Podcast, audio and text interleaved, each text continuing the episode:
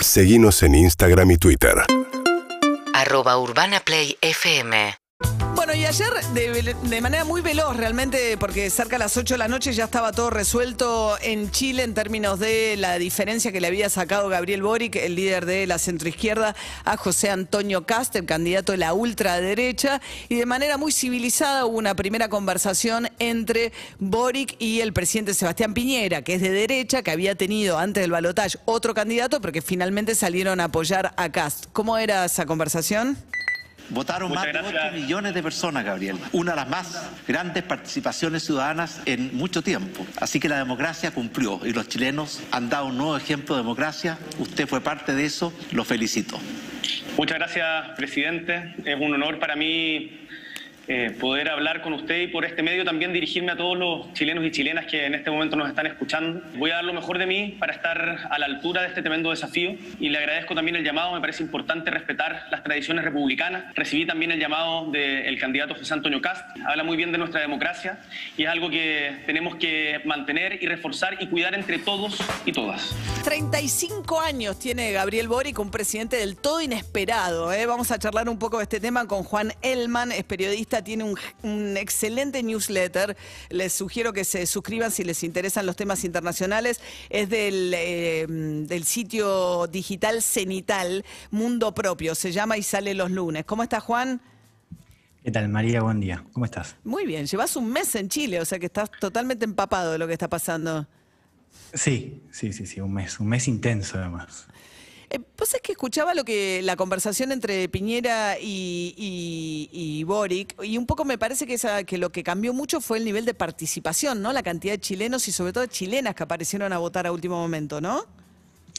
Sí, fue realmente impresionante y diría también una, una jornada con mucha tensión entre el gobierno y el comando de Boric por estas denuncias y problemas en materia de transporte público. ¿no? Había mucha denuncia de que había falta, sobre todo de micros, en sectores populares, que eran más a priori los que más podían llegar a, a inclinar la balanza en este caso.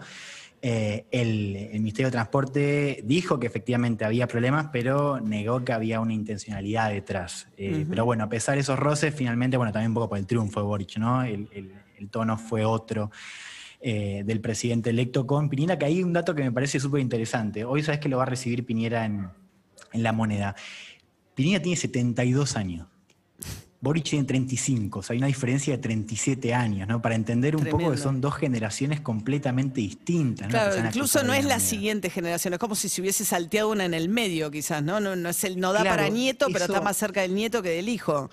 Sí, acá en Chile sabes que hay una, una generación que medio que. Bueno, es la de Pato Fernández, que yo sé que lo entrevistaron Sí. hace, hace unas semanas. La generación de Pato, viste, hay mucho dirigente, eh, sub 30, sub 35, digamos, para, para meter a Boric. Pero después, esa generación de los 40 y 50 en general, hay como un gap acá en, en Chile, en general en la política, ¿no? Porque tenemos líderes como Bachelet, como Piñera, y después. Ahora tenemos a Boric, ¿no? Que es- se, se saltea en una generación, digamos. Porque vienen las protestas estudiantiles, ¿no? Básicamente que fue un poco lo que inicia, ¿no? La crisis del modelo chileno en el 2019. Sí, bueno, Boric hay que entender, digo, más que 2019, Boric es más 2011. 2011, Eh, de hecho, él hablaba un poco ayer, ¿no? De Sí, esta sí. irrupción en la vida pública de, de estudiantes. Bueno, de hecho, eh, ellos son, son amigos, digo ellos, pues no solamente Boric, es Camila Vallejos, es Jojo Jackson, que es su jefe de campaña, Carol Cariola, que es también dirigente comunista.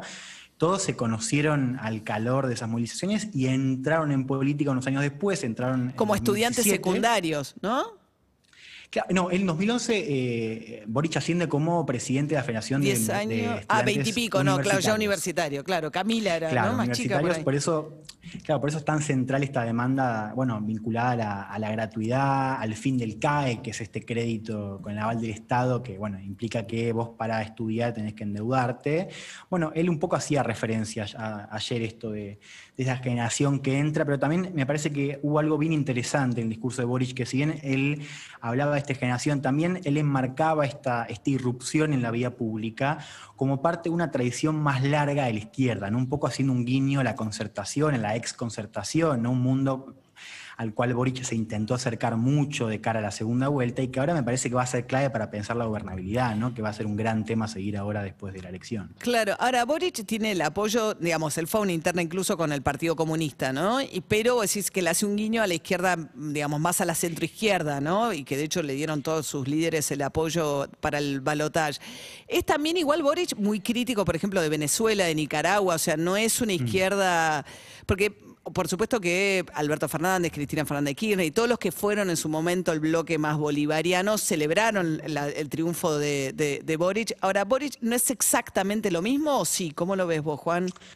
Eh, no, a ver, yo creo que es parte del bloque progresista, digo, efectivamente hay una afinidad con, bueno, el Frente, bueno, pensá que el Frente Amplio eh, chileno se construye en medio espejo del Frente Amplio uruguayo, ¿no? Uruguayo, o sea, sí. hay también un, un intento, bueno, el caso de Lula es muy seguido, el caso de Argentina siempre acá, bueno, al menos en la campaña ha sido medio un zapato en la piedra, ¿no? También por, por el vínculo entre Marco Enrique Sominami y Alberto Fernández, y en general eh, no ha sido, o sea, Boric no habló mucho de Argentina, pero sí me parece que se enmarca en, est- en esta tradición progresista o en este, este cuadro, esta foto de este momento en la región. Yo creo que en ese caso sí hay, hay una, eh, algo en común, si bien Boric es parte de, una izquierda más propia de Chile, digo, hay una, cuestión binacional. Y después sí, efectivamente, también un poco para, para intentar desmarcarse eh, del Partido Comunista, Boric ha tenido una postura más crítica, diría, para con Venezuela y para con Nicaragua, ¿no? En este ciclo electoral. Claro.